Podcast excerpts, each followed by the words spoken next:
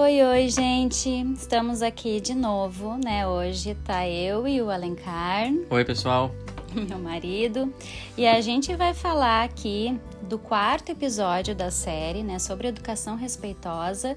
Mas esse aqui a gente vai falar daquele momento assim que a gente pensa que perdeu o controle total da nossa vida. Aquele começo em que a gente se pergunta, meu Deus, o que a gente fez das nossas vidas? Ou seja, os primeiros dias com o bebê, né, recém-nascido. E para uh, ah, trazer assim a base teórica, tá, de tudo que a gente vai estar tá falando aqui, ela vem da teoria do apego, puxando da teoria do apego, apego seguro, né? Que então tudo que vai ser falado vem, tá, dessa dessa ótica, né? Então é dentro de um olhar uh, mais específico para as necessidades da criança e também para as necessidades de mamíferos, né? Que todos nós somos. Vamos lá, marido? Vamos, eu tô aqui servindo chimarrão também para falar sobre isso, que é bem, é bem nessa linha, porque os primeiros dias, uh, por mais que a gente se sinta ou tenha se preparado antes, né? É tudo na teoria, né? Tipo, que nem aprender a nadar lendo um livro, tu, tu não consegue, né? Tem que cair na piscina. E a hora que isso acontece é quando a criança nasce. E a gente se vê com aquela vida nova que depende totalmente da gente. E, e tudo muda, e tudo muda.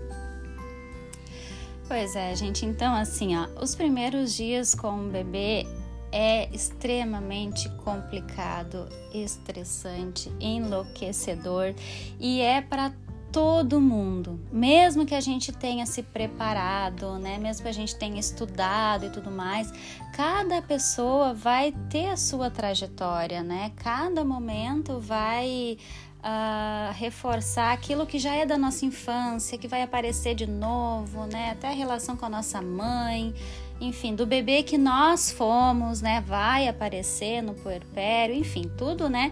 É, então, mesmo que a gente tenha estudado bastante, uh, não é um livro, né? Não é uma teoria, é tudo na base da experiência mesmo. E aí a gente quer, eu vou falar um pouquinho assim, né, de por que esse estranhamento, né? Por que, que a gente passa, na verdade, tanto trabalho quando o bebê chega, né? E aí vamos pensar assim, ó. Quando uma cadelinha, né, tem o seu filhotinho, uma gatinha tem o seu filhotinho, que é ali, né, mamífero, enfim. O que que acontece? O que que elas fazem, né? Elas vão pro cantinho delas, pra caverninha delas, né, pra caixinha delas, enfim, e elas ficam com o seu filhote. Se recolhem se recolhem e acolhem, né, aqueles filhotinhos que mamam, uh, que muitas vezes puxa, né, a, o seio, enfim. Então elas entram nesse estado também, né, de, de fragilidade, né, de uh, baixar essa energia para ficar com os filhotinhos delas. E gente, não é diferente do que nós passamos também. Quando a gente tem a nossa cria, a tendência instintiva e é por isso que acontece todas aquelas, aquelas flutuações hormonais, né? Baixa progesterona, baixa estrogênio, sobe prolactina e dá aquele caos na nossa cabeça, mas é para jogar a gente ao encontro da nossa cria, que é para a gente entrar na mesma vibe, digamos assim, da criança, porque o bebê ele tá vindo com o instinto dele pleno, né, a todo vigor. Então esse bebê que vem para nós, né, que nasce, seja né, no, no, hospital, enfim, né, no lugar que for, mas que nasce na nossa época, na verdade ele é muito parecido com o bebê que nasceu lá na época das cavernas, né? E como é que era esse bebê que nascia na época das cavernas? Era um bebê que tinha a mãe disponível o tempo todo para ele, que tinha o seio da mãe, o corpo da mãe disponível para ele o tempo todo, porque aquelas mulheres, elas eram né, muito instintivas, digamos assim, e era o momento em que elas se recolhiam para ficar com as suas crias. Então esse bebê das cavernas, ele é muito parecido com o nosso, porque o nosso vem com toda essa carga instintiva. Só que nós, né, mulheres, e homens do da, século XXI, do século XXI, da atualidade, né? Enfim, que uh, trazemos, né? Toda uma carga patriarcal, cultural, enfim, nós não nos conectamos com essa essência, né? Nós estamos muito longe dessa essência. E aí, quando aquele bebê chega, né, fazendo essa demanda instintiva de colo, de alimento, né, de proteção, enfim, de acolhimento, nós não estamos preparados para acolher tudo isso, porque a gente está dentro da nossa realidade cultural, né? A gente está dentro de um outro discurso e aí causa estranhamento. Em todo momento a gente parece que quer dominar essa criança, sabe? A gente quer fazer ela parar de chorar né? Seja com a amamentação, seja querendo que ela durma no berço, né? Enfim, se, é, todo momento a gente quer que essa criança pare de demandar, né? Pare de chorar. Por quê?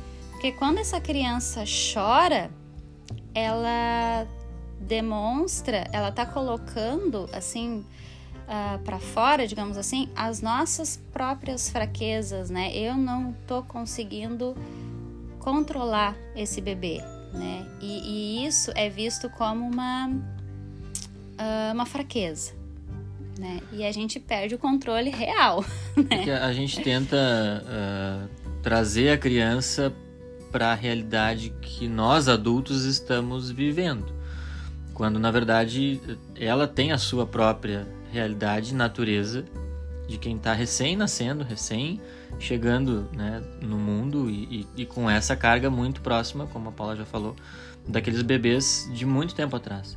Então, essa rotina e essa vida uh, que nós vivemos hoje, isso é completamente estranho para essa criança que só tem para ela a natureza, a fisiologia e a realidade de ser um bebê mamífero, né? uma cria mamífera. Então, uh, nós adultos tentamos trazer o tempo todo né, como, como, como, como um instinto comum nosso, né, do, do nosso tempo, tentar trazer a criança para nossa rotina, quando na verdade o que nós teríamos que tentar fazer é justamente o contrário, é nós nos prepararmos e acolhermos essa criança uh, e nós sairmos da nossa realidade e entender que, bom, agora tem uma criança e essa criança que precisa da atenção, essa criança que precisa do que a gente puder fazer e enfim, mudou, mudou o nosso cenário completamente.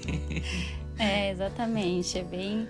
E assim, pessoal, assim, eu, eu falo por mim, tá? Porque quando a gente tá naqueles primeiros dias e a gente se, se dá de cara com essa fragilidade, né? Por quê? Porque a gente tá frágil, a gente pariu, tô falando agora como mãe, né? a gente pariu, a gente está com o seio doendo, a gente não sabe se aquele bebê está sendo alimentado direito ou não. Enfim, a gente entra nessa, nessa onda né, da fragilidade mesmo. A gente chora muito, né, tu, é uma montanha russa sentimental. E isso é de propósito, entende? Isso é instintivo para a mulher se conectar à mesma vibe da criança.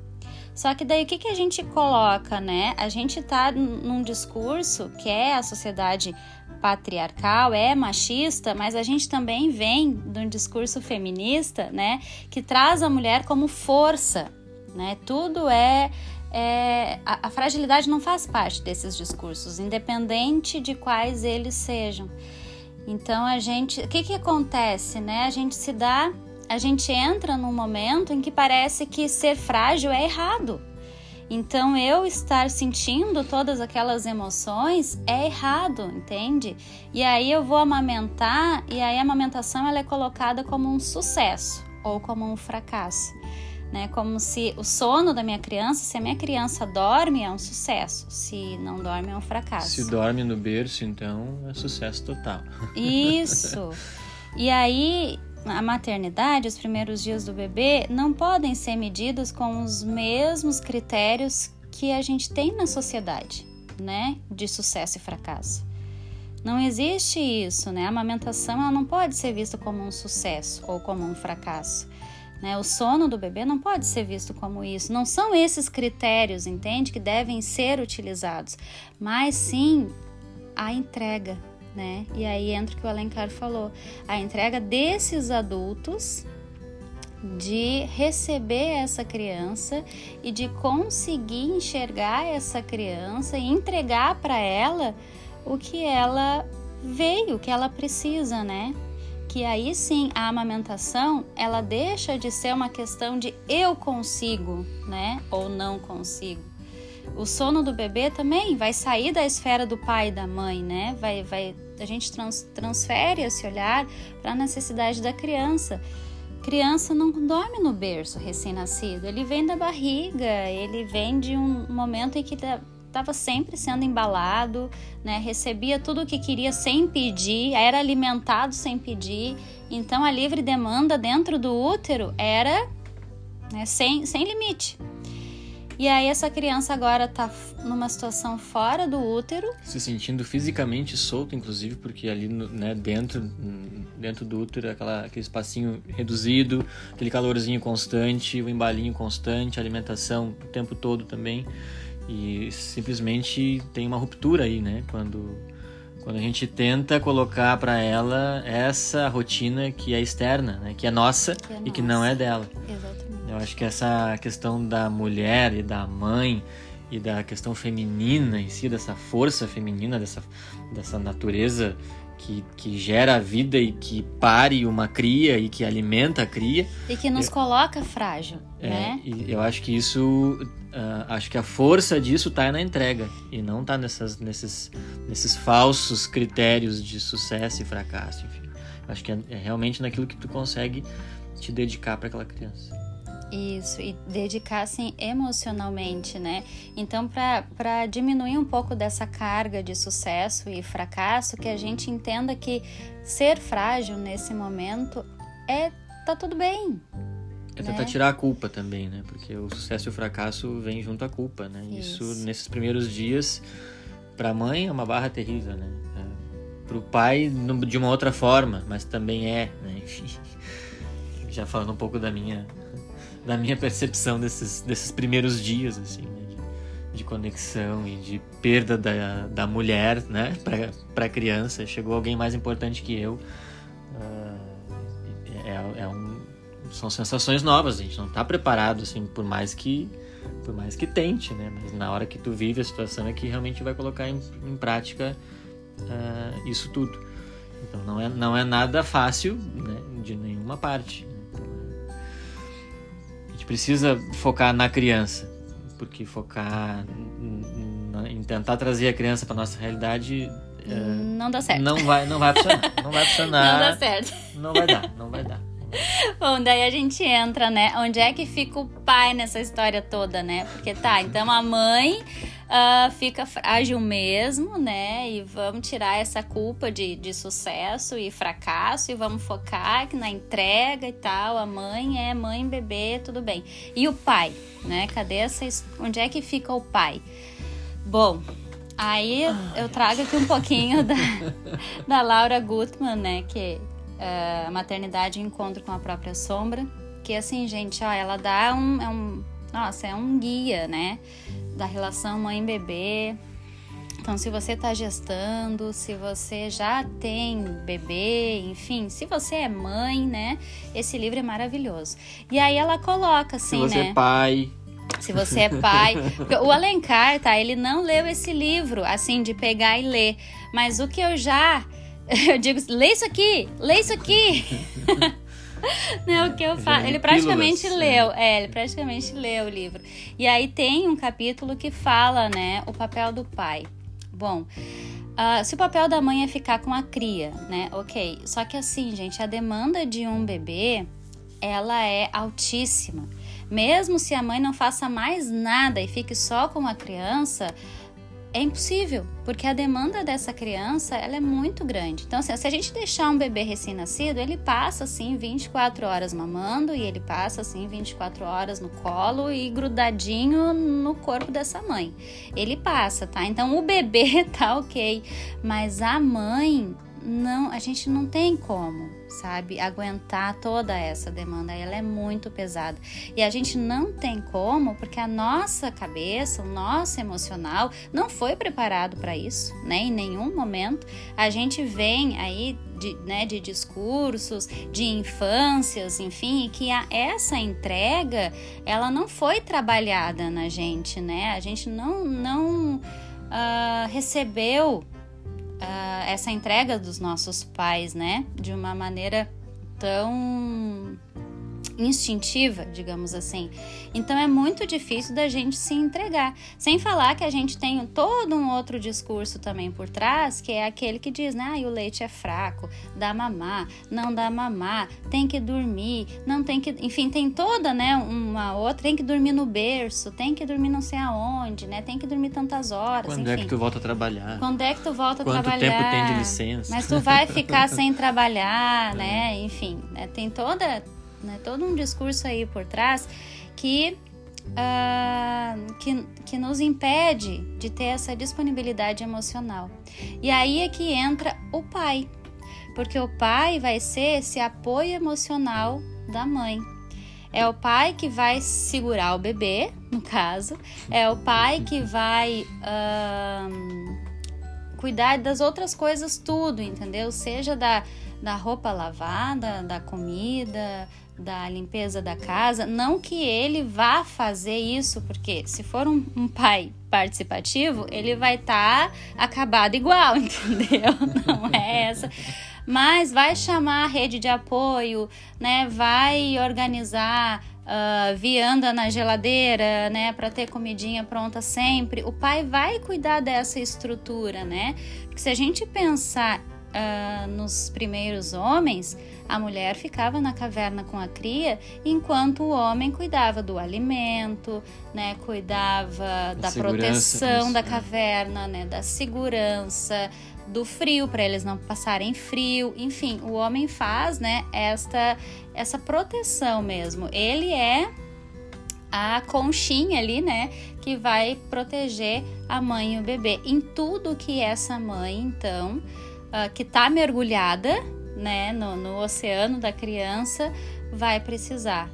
Porque o pai, por mais que esteja inserido em todo esse processo, o pai ele não tem essa questão da da fisiologia, da fisiologia do negócio. É. Isso. Que o pai não, não foi o pai que pariu, né?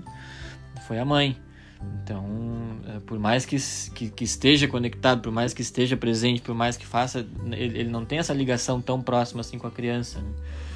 E, bom, aqui com a gente, por exemplo, a gente tem três, uh, três situações bem diferentes, né? De, de três crianças. E, e, e, histórias de conexão com uma e com outra que foram, que foram também, assim, né? Cada uma com a sua realidade. É, vamos combinar que, assim, a gente não sabia nada disso, tá? É. tudo que a gente está falando aqui, na verdade, quando a gente teve, quando a gente começou, né? A primeira filha foi a Helena, a gente não sabia nada disso. E tanto que quando a gente foi no pediatra a primeira vez com ela, o pediatra que disse: Ah, vocês estão naquela fase agora, que foi o que eu falei no começo, né? Meu Deus, o que, que nós fizemos das nossas vidas? Que tá tudo um caos. E assim, né? Essa consulta com o pediatra, a Helena tava berrando e, e é, no colo do Alencar. E o pediatra perguntou assim: Tu quer pegar ela no colo? E eu disse: Não, porque ela vai se acalmar com o pai. Olha só. não, não é fome. Ela vai se acalmar com o pai. Já, já botei aqui, né? Já falei aqui que eu venho de um lugar muito autoritário, né? E que com a Helena eu tava nesse lugar, né? E aí foi assim. E o Alencar, ele tomou essa essa frente, digamos e assim. E eu querendo ser o melhor pai assim do universo da história da, da, da criação, né? Porque eu queria estar, tá, eu que nossa, eu só não pude, né, fazer, né, o que a mãe faz. Mas o resto eu queria fazer. Então eu queria pegar, eu queria tomar para mim, eu queria mudar, eu queria dar banho, eu queria fazer tudo. Né? Eu só não podia dar mamar.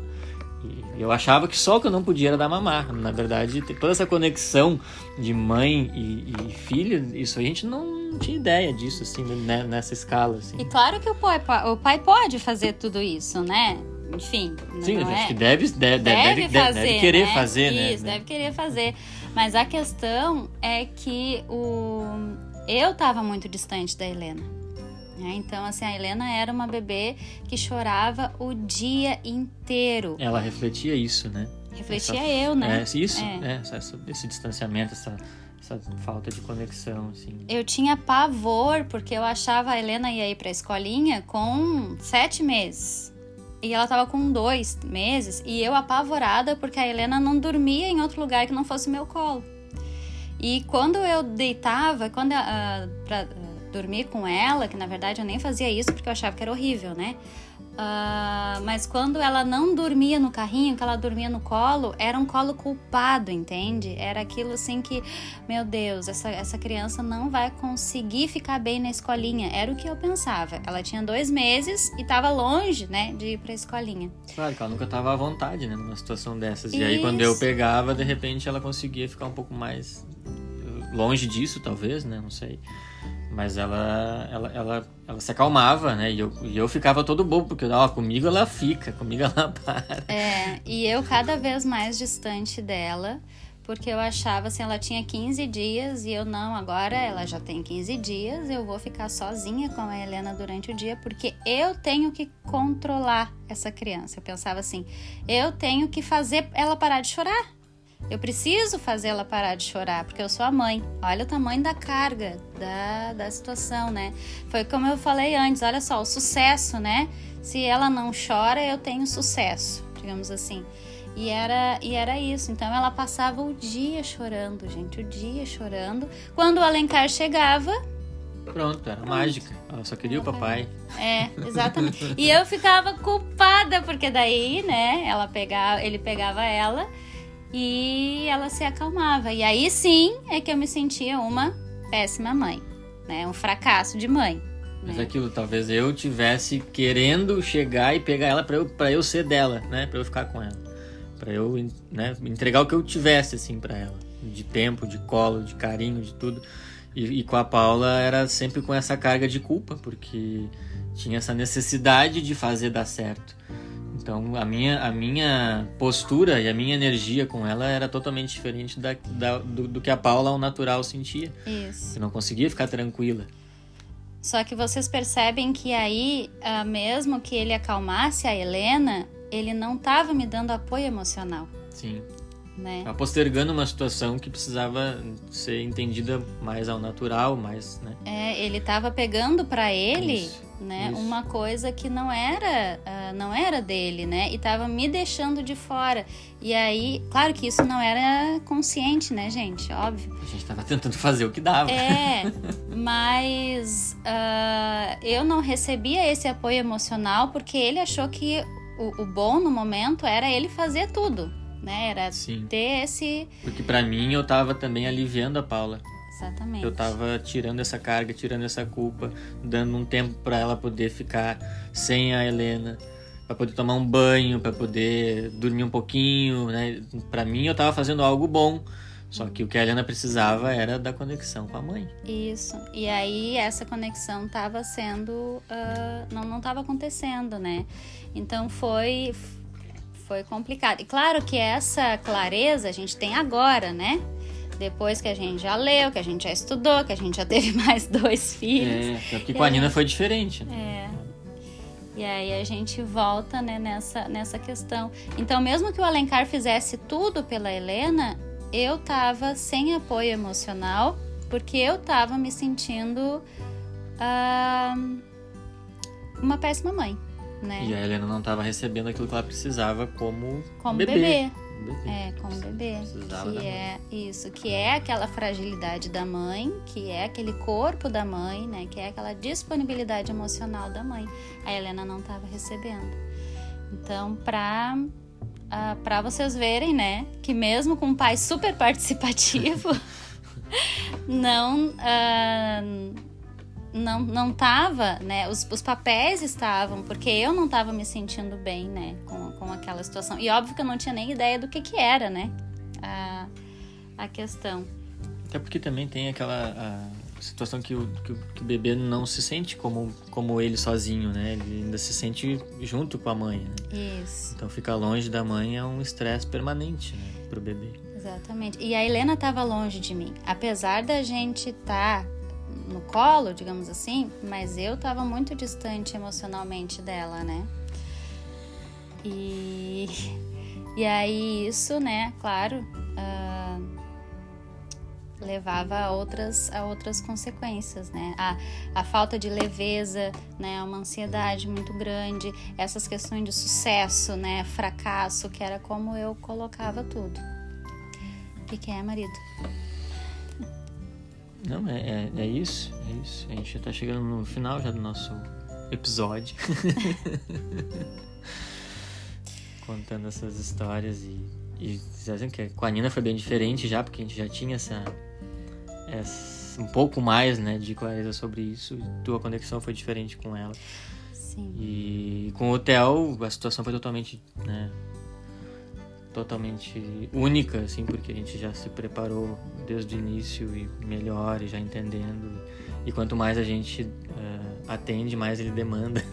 É, porque olha, olha a situação da Nina, né? A Nina, uh, eu consegui me conectar melhor com ela, né? Então, com a Nina, uh, eu, eu tive essa conexão, sabe? Mas o Alencar, como eu tive essa conexão, quem ficou de fora foi o Alencar. É, eu me senti totalmente fora, muito mais de fora, né? Eu achava que com a Nina eu até brincava, ah, que agora sou paisagem e tal. Mas com a Nina eu me senti muito mais fora da história, porque a Paula conseguiu se conectar com a Nina. Então, ao natural, eu fiquei no apoio, né? Fazendo essa função que realmente precisava de apoio psicológico e de apoio de todo o resto. Né? Só que não era consciente, e aí causava um é. sentimento ruim nele. Isso a gente está tendo consciência hoje, é. né? depois de ter né, sabido tudo isso. Mas na época foi bem complicado, assim. Eu me senti muito afastado da Paulo, né? mesmo sendo o segundo filho, sabendo dessas coisas e tudo. Mas me senti, não, não percebia que era em função da conexão que ela estava tendo com a Nina. Só agora que a gente está entendendo isso. Né?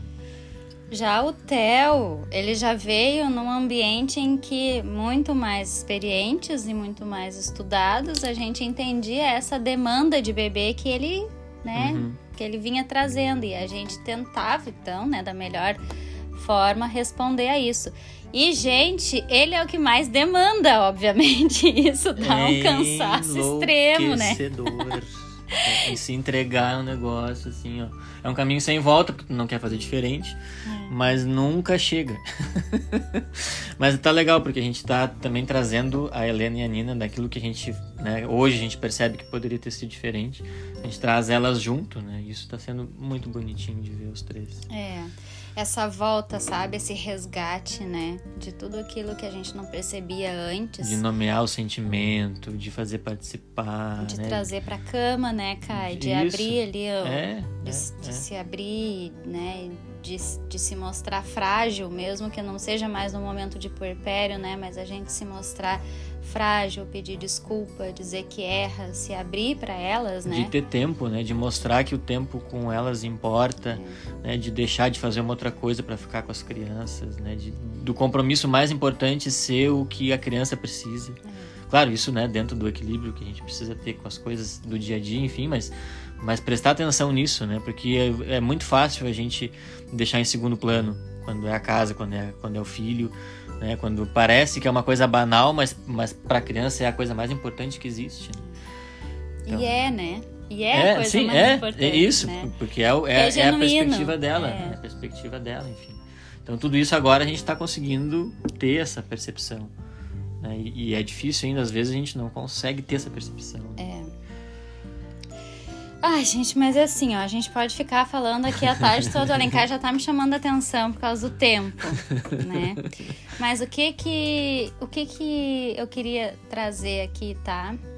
Em primeiro lugar, assim, ó, pra gente prestar atenção do lugar que a gente tá e do que que a gente traz, né? O que que, o que, que realmente é da gente, instintivo, o que que é social, né? O que que é nosso, o que que é culpa social e tá? E começar a construir, tá, um discurso em que essa fragilidade, especialmente a fragilidade dos primeiros dias, né, com o bebê, essa questão ali da caverna mesmo, né, do, do choro, enfim, é uma forma de conexão com essa criança e que deve ser acolhida, porque o acolhimento é respeitar as reais manifestações instintivas da mãe e do bebê. E se a gente entende isso, né, como com naturalidade, a culpa diminui, né? Então a gente não vai mais colocar parâmetros como sucesso e fracasso e a entrega aumenta. É que a entrega é o que essa criança mais precisa. A entrega aumenta o amor. Eu adoro dizer isso. É. Até para me lembrar disso, para não esquecer disso. a entrega aumenta o amor. E para terminar, tá? Tem uma historinha, né, da Laura Gutman que eu gosto muito, assim, que é ela coloca, uh, ela coloca para exemplificar os papéis, né, dessa pai, mãe, bebê, pai, mãe, bebê, né, e toda essa confusão que são esses primeiros dias, né?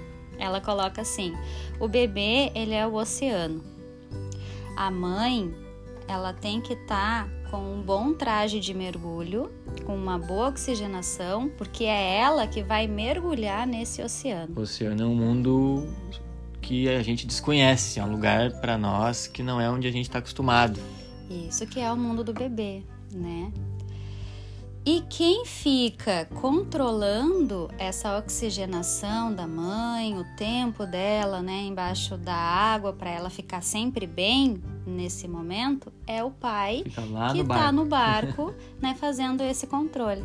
Então é, é isso assim, né, os lugares. Quem acessa o oceano é a mãe, mas ela tem que estar tá com uma roupa adequada e confiando plenamente naquela pessoa que está mandando oxigênio para ela.